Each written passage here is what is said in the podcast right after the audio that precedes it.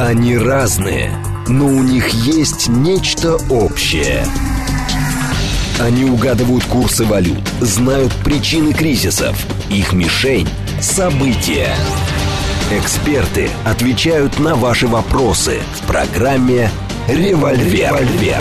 Программа предназначена для лиц старше 16 лет. Доброе утро, это программа «Револьвер». Сегодня я, Ростислав Ищенко, один. Мы временно осиротели. Я надеюсь, что к следующей передаче Евгения вернется. А сегодня мы попытаемся э, побеседовать о заканчивающемся или даже уже закончившемся практически саммите НАТО в Вильнюсе. Потому что основные события там уже произошли.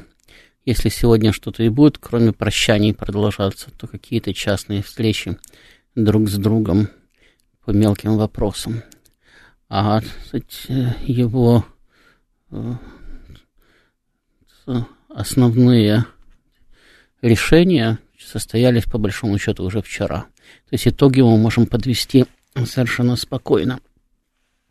Я так посмотрел, э, что вчера на эту тему говорили и писали, и обнаружил, что как-то э, Россия стала слишком украиноцентрична.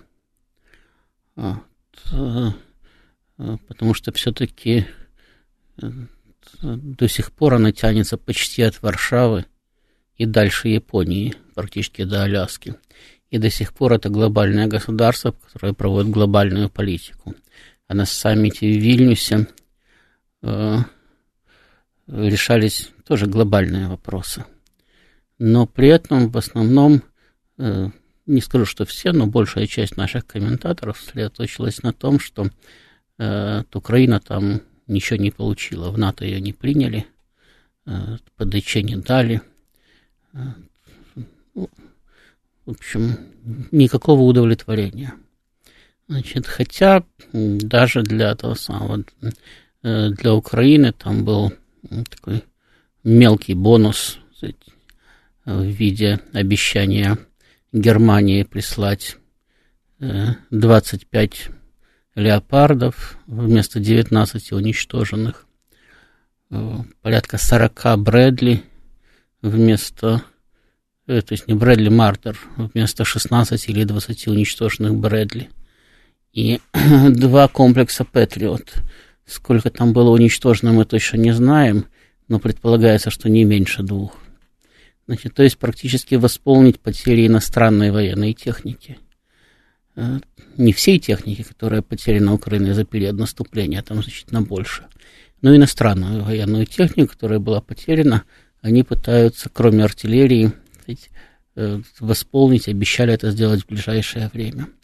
Опять же, пообещали э, твердо когда-нибудь предоставить самолеты F-16, пообещали вот-вот уже сейчас начать учить э, украинских пилотов, ну и, что не последнее, французы пообещали дать э, ракеты э, большой дальности, как они сказали, э, непонятно какие, предполагают, что скальп. Значит, но э, э, даже французская пресса высказала предположение, что эти ракеты уже находятся на Украине. Значит, так что здесь утешительный приз тоже получен. Э, совсем не то, безусловно, что э, хотел Зеленский, но тем не менее кое-что им дали. Вот, кроме того, там американцы провернули достаточно интересную аферу с ПДЧ. Поскольку никто ничего Украине давать не хотел, значит, э, они предложили и реализовали, то есть это было поддержано всеми странами НАТО, здесь был полный консенсус, э, реализовали идею, ну давайте мы заявим, что потом, когда-нибудь, когда война закончится, Украина сможет войти в НАТО, минуя эту ступень, план действий по членству в НАТО, а просто надо будет достичь всеобщего консенсуса. Опять-таки у нас обратили внимание на то, что всеобщий консенсус стран членов НАТО о том, что Украина уже готова вступать в НАТО, достичь очень сложно. но не обратили внимания на то, что раньше этот консенсус надо было достичь дважды. То есть для того, чтобы Украина получила ПДЧ, и потом для того, чтобы принять Украину в НАТО. А теперь консенсус надо достичь всего один раз. И очевидно, если у американцев э, возникнет желание поиграть с приемом Украины в НАТО, потому что пока что у них такого желания нет, не наблюдается. Но все течет, все меняется, и желание может возникнуть в один прекрасный момент. Или не прекрасный. То им надо теперь склонить к сожительству своих партнеров по НАТО только один раз. Убедить их только один раз в том, что Украина уже готова. И, кстати, для этого совсем не обязательно ждать конца боевых действий. Потому что это сейчас они сказали по окончании боевых действий. Но э, главное, что там э, записано, это то, что для приема Украины в НАТО необходимо просто, чтобы все страны-члены НАТО согласились с тем, что Украина к этому уже готова. После этого и сразу же посылается приглашение. Это, ну, то есть путь они действительно реально сократили. И э, понятно, что это сделано не для Украины и не для Зеленского, это сделано для Соединенных Штатов, но Соединенные Штаты на саммите в Вильнюсе вообще много чего выиграли для себя, и я бы сказал, грамотно обыграли своих европейских партнеров. И вот, э, э, это надо учитывать, потому что это не в последнюю очередь э, отражается на нас, на наших интересах. Э, когда э, саммит готовился, то ну, примерно там за месяц, даже за три недели до его начала э, в натовских кругах наблюдался сплошной разброд и шатание. То есть они никак между собой не могли договориться значит, не только по украинскому, но и по всем остальным вопросам. Опять же, Швеция в очередной раз выпадала куда-то на обочину. Значит, у Турции с Соединенными Штатами были серьезные проблемы и даже обострение этих проблем. Европейский Союз обещал усилить санкции против Турции. Вот происходит саммит. Э, Эрдогану обещают, э, что Европа снимет санкции с Турции, уже не введет, а снимет. И что вернуться к процессу принятия Турции в ЕС – Обещание очень красивое. Процесс принятия Турции в ЕС стартовал в 1999 году, э, когда ее признали готовым уже к вступлению кандидатом. Значит, на самом деле стартовал значительно раньше, но вот с 1999 года, когда турки додавили до кандидатства, э, значит, причем до признания того, что Турция готова вступить в ЕС, значит, с тех пор уже прошло почти 25 лет. А так вообще Турция вступает лет 50 в ЕС. Значит, и э, нынешние обещания, они мало чем отличаются от того, что было раньше. Ну, то есть процесс вступления разблокирован, но это не значит, что он когда-нибудь кончится. Я, правда, не думаю, что Турция особенно интересно вступить в ЕС сейчас, так же, как ЕС не особенно интересно Турцию принять. Э, э, потому что э, Европейский Союз находится в глубоком кризисе, он не может никак помочь сейчас Турции, которая, ну, экономика которой тоже охвачена кризисными явлениями, стабилизировать ситуацию и перейти в режим роста. И более того, э, слишком тесное сближение с ЕС э, привело бы, наверное, даже к ухудшению ситуации в Турции, потому что рынки своей Европа перед Турцией все равно не откроет, а на Востоке, на китайском направлении, на российском направлении случится то же самое, что было с Украиной, потому что можно сотрудничать со всеми, с кем угодно, но главный партнер должен быть один. Это стало понятно еще в начале нулевых, когда американцы стали очень жестко продавливать э, все, э, кто пытался играть в многовекторность, начали продавливать на то, что вам надо выбрать, с кем вы, с Россией или с цивилизованным Западом.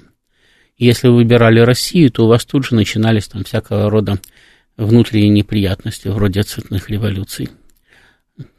Э, так что выбирать э, приходилось в основном Запад. Редко кому удавалось значит, проскочить там Но вопрос, повторяю, стал ставиться ребром уже практически больше 20 лет назад американцами. И сейчас от этого тоже никуда не уйти. Сейчас он не только американцами ставится ребром. Учитывая, что у нас с, со странами Европейского Союза, которые параллельно являются государствами НАТО, практически идет ну, такая полугорячая, полухолодная война, э, то одновременное полномасштабное экономическое сотрудничество на двух направлениях физически невозможно. Опять-таки, хотя бы потому, что Европейский Союз выискивает всякие возможности для того, чтобы заблокировать обход России санкций, для того, чтобы заблокировать ее сотрудничество с третьими государствами и так далее. Поэтому Турции все равно придется выбирать, и я не думаю, что она выберет Европейский Союз. Но для внутреннего употребления Эрдоган органи... сказать, получил э, хороший сказать, информационный повод, он получил информационный выигрыш. Теперь он может показать, что он всех додавил, и даже Европейский Союз снял к Турции все и всяческие претензии. При том, что, кстати, снятие экономических санкций действительно очень важно для Турции так как открывает, может быть, маленькие, но все-таки дополнительные возможности для развития, для торговли и так далее. Э, кроме того, э, значит, вот, э, ну, кроме, по сути, кроме снятия санкций, Турция не получила ничего. Значит, но в обмен она разблокировала вступление Швеции в НАТО, и думаю, что как раз Швецию-то в НАТО примут, и примут быстро.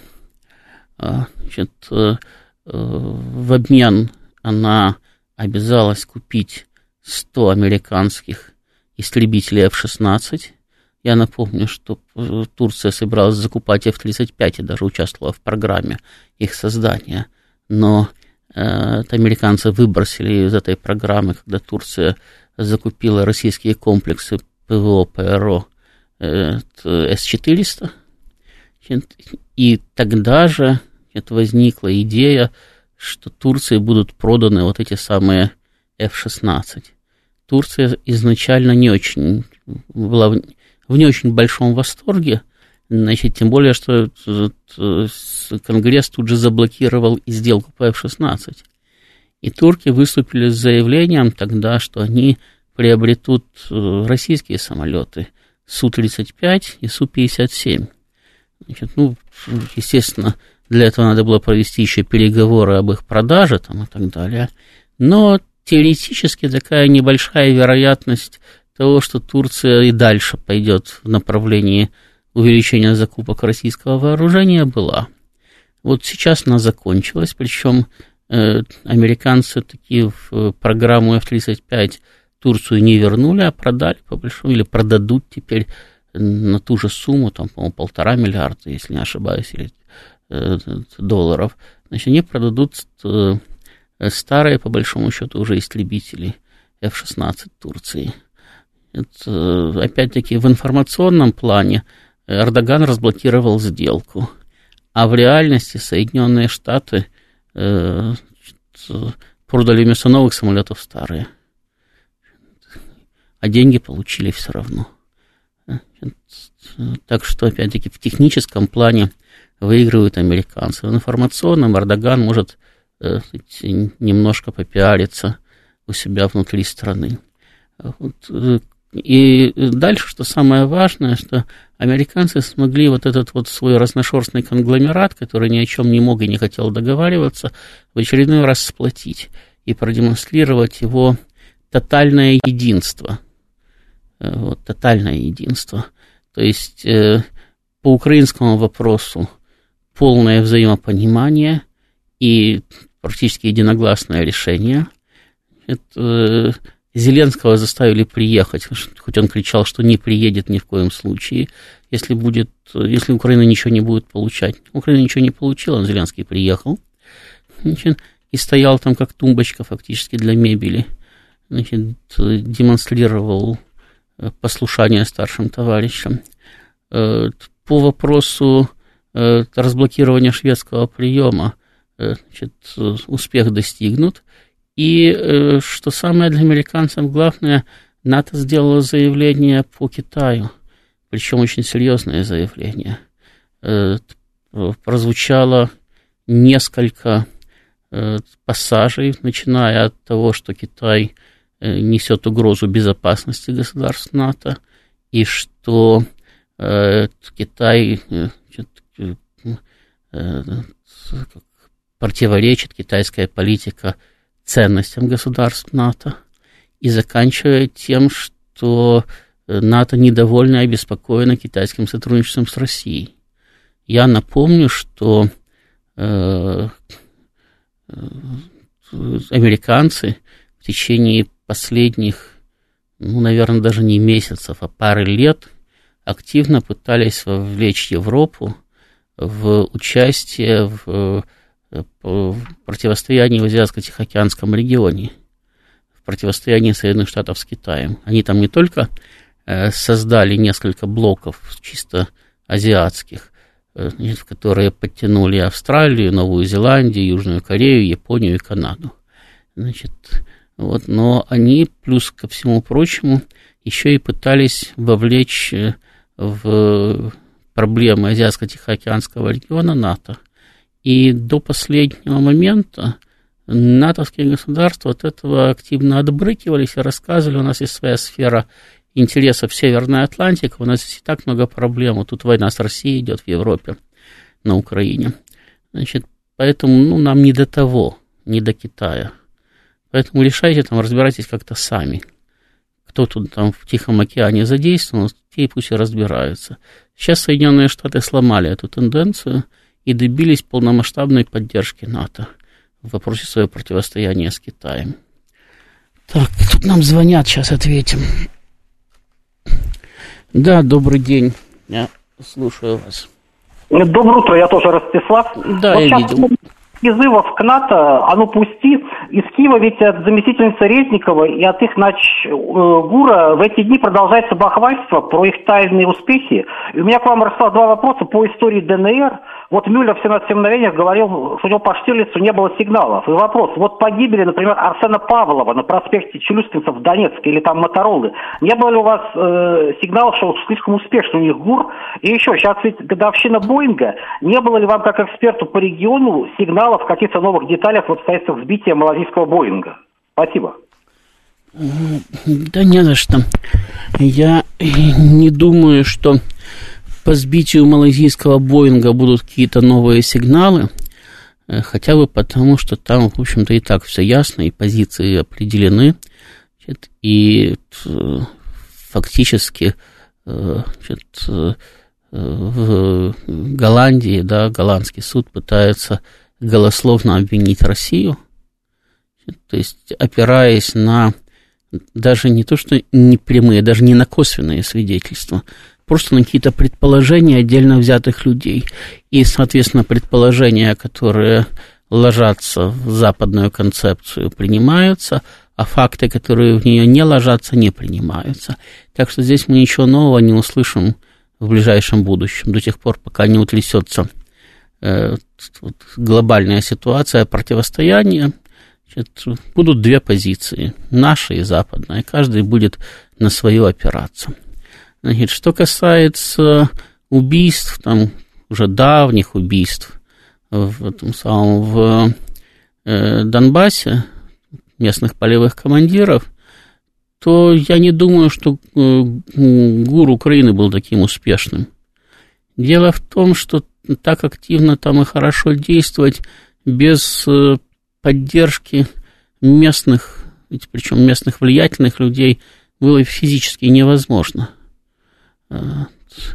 И э, учитывая, что там постоянно шла, сказать, борьба, борьба опять между разными полевыми командирами, их отрядами за контроль над определенным бизнесом, значит, потому что они с этого кормились, у них же не было бюджета, да, тут российская армия э, получает бюджетные деньги, и на эти деньги живет. А в Донбассе создавались просто отряды добровольцев – ну и, допустим, там на неделю там, или на пять дней вы можете э, взять э, продукты из дома. Ну, допустим, снаряды и патроны вам пришлют из России. Но для того, чтобы постоянно одевать, обувать, кормить и так далее, э, достаточно крупное подразделение, необходимо было иметь постоянный источник средств. И поэтому там постоянно шла внутренняя борьба значит, за вот эти вот самые источники средств. Чем больше у вас источников, тем большее подразделение вы можете содержать. А поскольку это все-таки была еще полупартизанская армия, то они всеми кстати, возможными способами еще и отбивались от того, чтобы их ну, реально поставили кстати, под контроль, значит, и тогда бы они бы начали бы, кстати, получать полностью содержание из российского бюджета. Потому что так, когда они полностью бесконтрольны, это деньги, которые могли уходить в никуда. Вот. Ну, соответственно, вот эта вот внутренняя борьба приводила к тому, что, извините, если мне надо отжать у вас бизнес, то надо просто дать на вас на вот ГУР. И если не первая группа, то вторая или третья вас убьет. Поэтому там, там не только работа ГУР, да, ну, они, конечно, воспользовались местной ситуацией, но там еще и специфическая местная ситуация приводила к тому, что наиболее популярных командиров, а наиболее популярные это как раз те, кто создавал наиболее крупные подразделения. Их, самое, их достаточно сказать, успешно Украина ликвидировала. Как только там появились более-менее регулярные государственные и уже не партизанские, опять-таки, регулярные военные структуры, успешные ликвидации прекратились. Да, они там могут организовать еще там какой-то террористический акт, могут даже кого-то убить, но они уже не убивают там командиров местных пачками, они даже не знают, как их зовут. Потому что одно дело – когда вы подполковник командуете добровольческим батальоном, по сути дела, партизанским отрядом, да, или полком там, или бригадой, и, повторяю, вам надо изыскивать средства для того, чтобы этот ваш отряд существовал. А другое дело, когда вы подполковники командуете регулярным батальоном, и вы находитесь полностью на государственном содержании. И неважно, как это сейчас оформлено из бюджета ДНР или напрямую из бюджета России, потому что сейчас не включены, в принципе, в вооруженные силы Российской Федерации. Но вам об этом задумываться уже не надо, вам не надо пиариться в СМИ для того, чтобы вам народ скидывался, значит, побольше и так далее. Э, вы просто выполняете свои функциональные обязанности. Значит, а вот этот, кстати, момент необходимости пиара, да, для того, чтобы на вас обращали внимание, для того, чтобы, опять-таки, вам помогали активно, значит, привозили э, материальные ценности, переводили деньги и так далее, опять-таки, не для себя, для поддержания э, с вашего же отряда. Э, это тоже привлекало к вам внимание того же самого ГУР. Иди сейчас посчитай всех этих подполковников, которые в армии ДНР и ЛНР служат, теперь уже в российской армии. Их по именам в ГУРе не знают в украинском. А вот лиц, лица знаковые им были известны. Так что это еще проблема, проблема определенного периода. Потому что любая гражданская война, она проходит через период партизанщины. И я об этом писал еще в 2014 году, что в основном вот эти вот герои-партизаны, да, там, Щерсы, Чапаевы и прочие, они, как правило, гибнут еще э, в ходе боевых действий. И если их переживают, то в большинстве ненадолго. Единицы остаются потом, а эта первая волна, значит, они просто, ну, э, приспособлены только к такому существованию, и само подобное существование в рамках партизанщины огромный риск, поэтому, в общем-то, мало кто его э, переживает. А все-таки в Донбассе война шла не полгода, не год, не два года, а восемь лет. Так, сейчас у нас новости. Через шесть минут вернемся. Они разные, но у них есть нечто общее. Они угадывают курсы валют, знают причины кризисов. Их мишень – события. Эксперты отвечают на ваши вопросы в программе «Револьвер». Да, мы опять в эфире. Значит, мне тут пишут, не согласен были уничтожены четверо самых знаковых командиров, то есть ГУР реально сработал. Во-первых, почему четверо? Я там не особо э, значит, следил за этими самыми знаковыми именами Донбасса, но даже я помню пятерых уничтоженных значит, друг за другом. Последним был Захарченко. А вот, во-вторых, кроме них были еще уничтожены люди, которые к командованию чем бы то ни было в Донбассе и даже к местной политике уже не были причастны, но тем не менее э, пытались активно встраиваться в местный бизнес, их доставали даже в Москве. А вот, например, Ходаковского, которого э, местные коллеги, командиры от э, такого крупного бизнеса отодвинули, значит, местного, почему-то никто не тронул до сих пор. Он себя спокойно командует дальше. Хоть он был один из, одним из знаковых командиров. И сейчас, наверное, один из самых знаковых из тех, кто остался. Он был одним из первых. Значит, и, в общем-то, действительно человек незаурядный. И я думаю, что его убить было не сложнее, чем кого бы то ни было, чем того же, кстати, Захарченко. Тем не менее, жив-здоров. Поэтому еще раз повторяю, да, конечно, ГУР сработал неплохо, но он сработал именно потому, что внутренняя обстановка к этому располагала. Еще раз говорю, партизанщина, да, то есть отсутствие э, регулярных э, формирований, это она э, приводит в том числе и к внутренней конкуренции. А во внутренней конкуренции э, зачастую бывает так, что э, противник используется для сведения собственных счетов значит, для решения внутренних собственных проблем. Это, это облегчает, просто это облегчило ГУР работу там на тот период.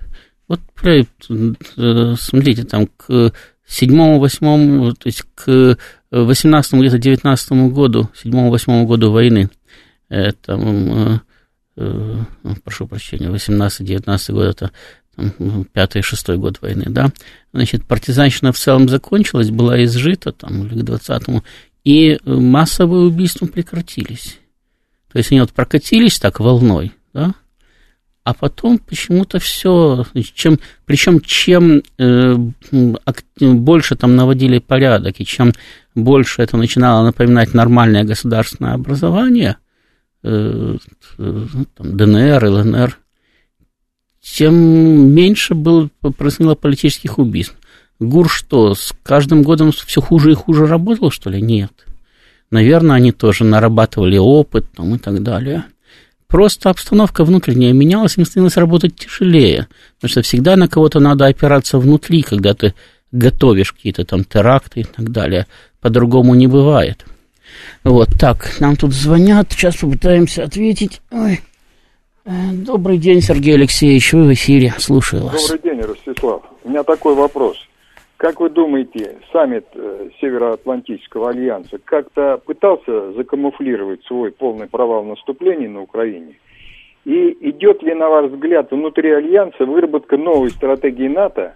И куда, в какую сторону качнутся и главные усилия? То есть каких подлянок можно ожидать против России как на Украине, так и в других регионах и областях? Спасибо. Да, пожалуйста, я просто до этого еще не дошел, потому что мы тут занялись Донбассом.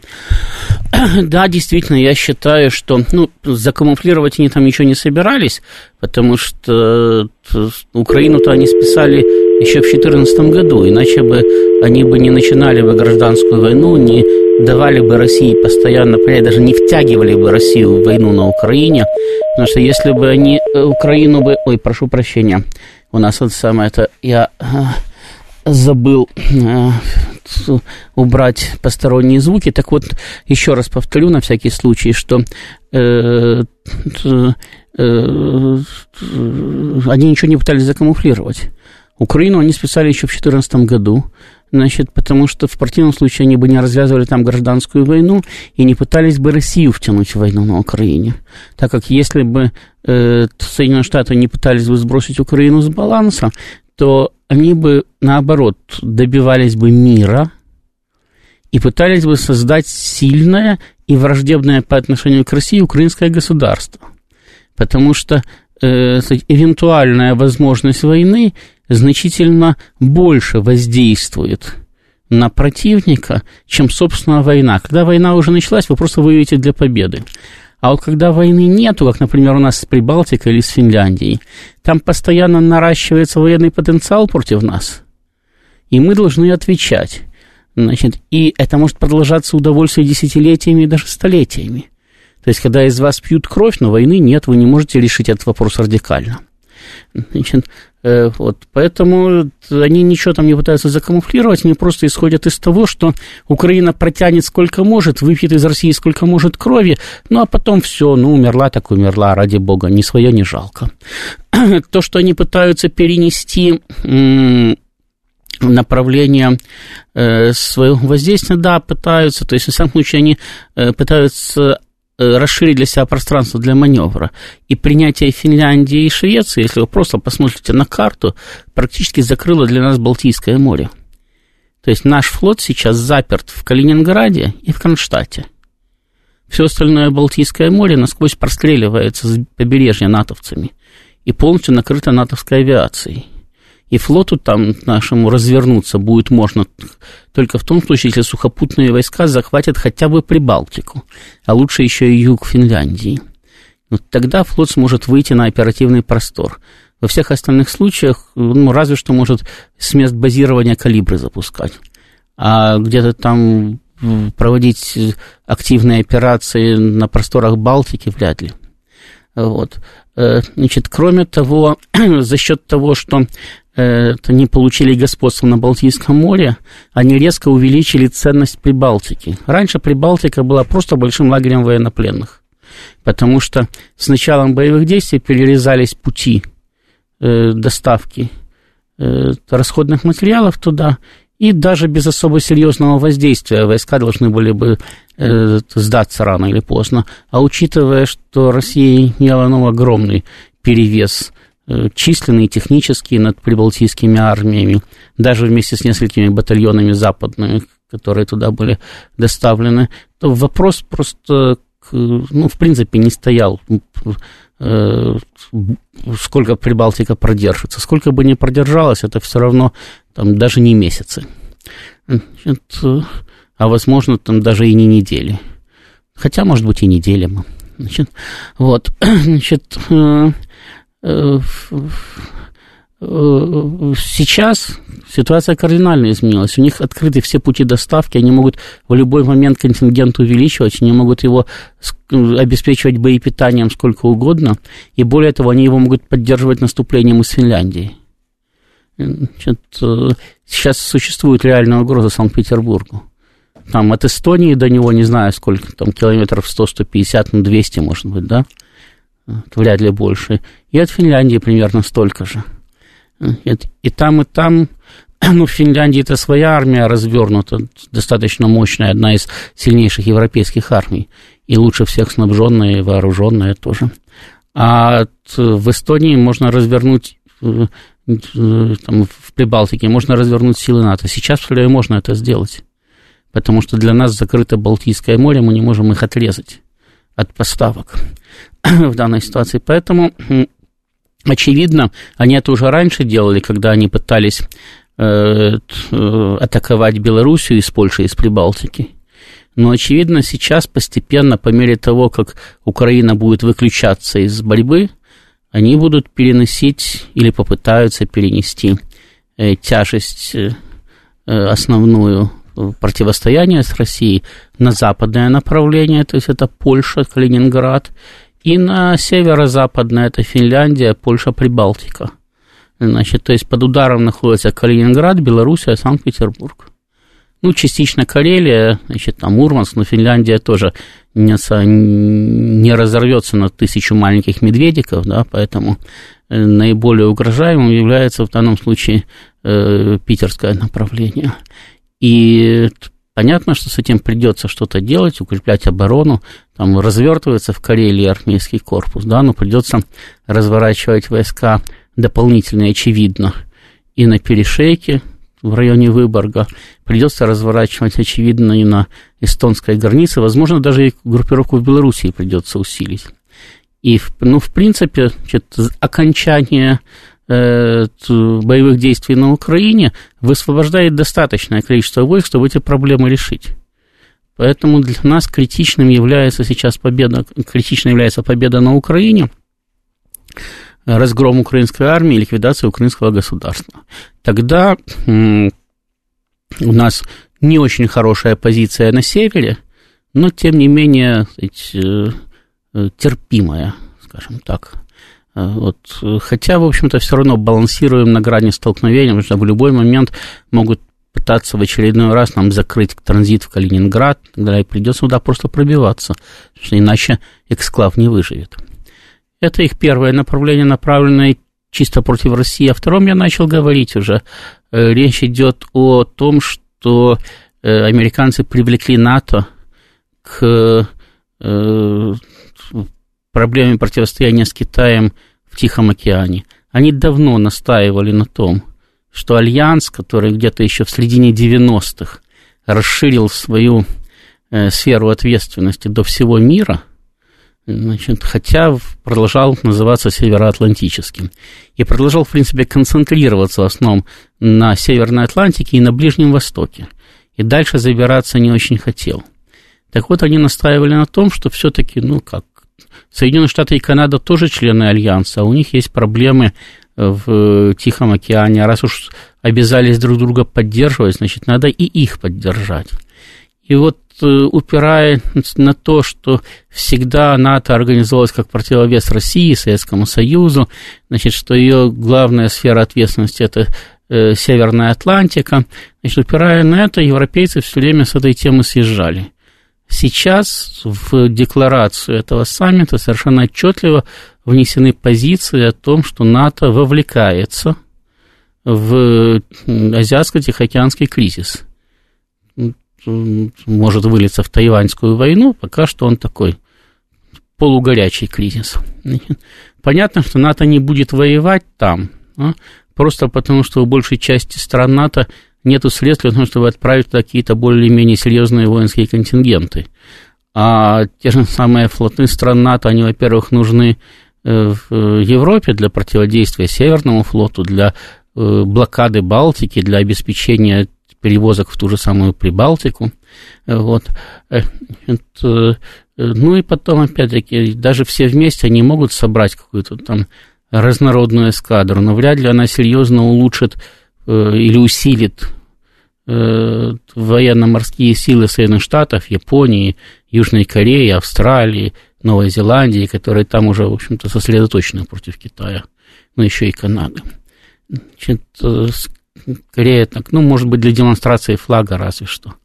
Вот, поэтому я не думаю, что это там будет активно воевать, но оказывать политическую, дипломатическую, самое главное, экономическую поддержку в виде введения тем же самым Европейским Союзом, да, они сейчас НАТО практически братья-близнецы, в виде введения санкций против Китая, новых, дополнительных, значит, широкомасштабных там, и так далее, э, это вполне, кстати, вполне реально. И в виде, опять-таки, экономической поддержки Соединенных Штатов, возможно, материальной поддержки Соединенных Штатов там, и так далее.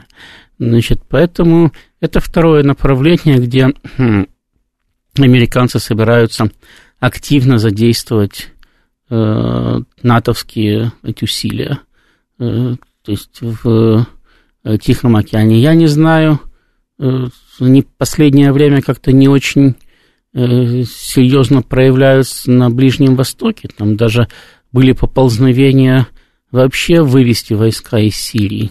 По крайней мере, разговаривали на, это, на эту тему Э, значит, достаточно сказать, серьезные представители американских элит и Пентагона там, и так далее. Э, ну, с учетом того, что Соединенные Штаты это не Великобритания, значит, а у Великобритании уже больше нет Индии, и Суэцкий канал, хоть и имеет серьезное значение для э, общей глобальной торговли, но все-таки больше не связывает Британию с ее колониями, а у американцев есть другие торговые пути, возможно, они Э, э, сократят свое присутствие на Ближнем Востоке, потому что они, ну, им тоже необходимо каким-то образом ресурсы комбинировать, э, на весь мир их просто не хватает. Но пока что это только предположение, потому что они ну, говорить говорили, но пока что не демонстрировали намерения реально покинуть регион. Ну и плюс там есть традиционный союзник – Э, Соединенных Штатов Израиль. Э, значит, э, ему, конечно, я имею в виду Израилю, да, с республиканцами, с Трампом было комфортнее, чем с демократами, но и Байден не Обама, он не собирается Израиль душить. И там сейчас складывается довольно интересный альянс, потому что Израиль активно восстанавливает отношения с Турцией, которые были э, испоганены еще где-то лет 15 назад э, примерно. Вот, э, Соединенные Штаты тоже сейчас, ну, по крайней мере, не давят на него, да, как они давили при Обаме. То есть складывается достаточно интересный альянс, причем все эти государства объективно заинтересованы в сдерживании Ирана. Турция всегда была конкурентом Ирана на Ближнем Востоке. Израиль спит и видит, чтобы э, Иран удушить в колыбели. Значит, э, Соединенные Штаты, э, в общем-то, постоянно играют на криках об иранской ядерной программе там, и так далее. И, если у них появится возможность, конечно, с удовольствием поддержат любую агрессию против Ирана. Значит, особенно если она будет осуществляться чужими руками. Значит, поэтому там э, потенциально может возникнуть такой интересный альянс, хотя э, пока что Турция, она все время, сказать, работает э, в режиме колебания, таким маятником, пытаясь везде получать бонусы, но нигде не принимать на себя какие-то серьезные обязательства. То есть Эрдоган Э, получает бонусы не за то, что он кого-то поддерживает, там, Россию или Соединенные Штаты, а за то, что он не поддерживает вашего врага. То есть в России он получает бонусы за то, что он не поддерживает Соединенные Штаты. В Соединенных Штатах он получает бонусы за то, что не поддерживает Россию окончательно. Да? Значит, а там по всяким мелким вопросам его позиция колеблется то в одну сторону, то в другую, в зависимости от того, что э, куда сейчас надо переступить ножками для того, чтобы сохранить вот этот вот баланс хрупкий. Значит, поэтому пока Турция в, этот, в такой альянс системный не встраивается, но потенциально такая позиция возможна, потому что, опять-таки, американцы делают все для того, чтобы вернуть Турцию в качестве э, послушного партнера в э, НАТО, э, у Турции и с нами, и с Ираном, повторяю, есть достаточно большое количество противоречий, и до сих пор не микшировались только тем, что Соединенные Штаты отъявленно хотели Эрдогана съесть. Вначале просто провести государственный переворот, затем э, победить его на выборах и привести к власти проамериканские силы. Но у Эрдогана, по идее, последний срок – и не только потому, что по Конституции больше нельзя, но и потому, что он, в общем-то, тоже далеко не юный человек.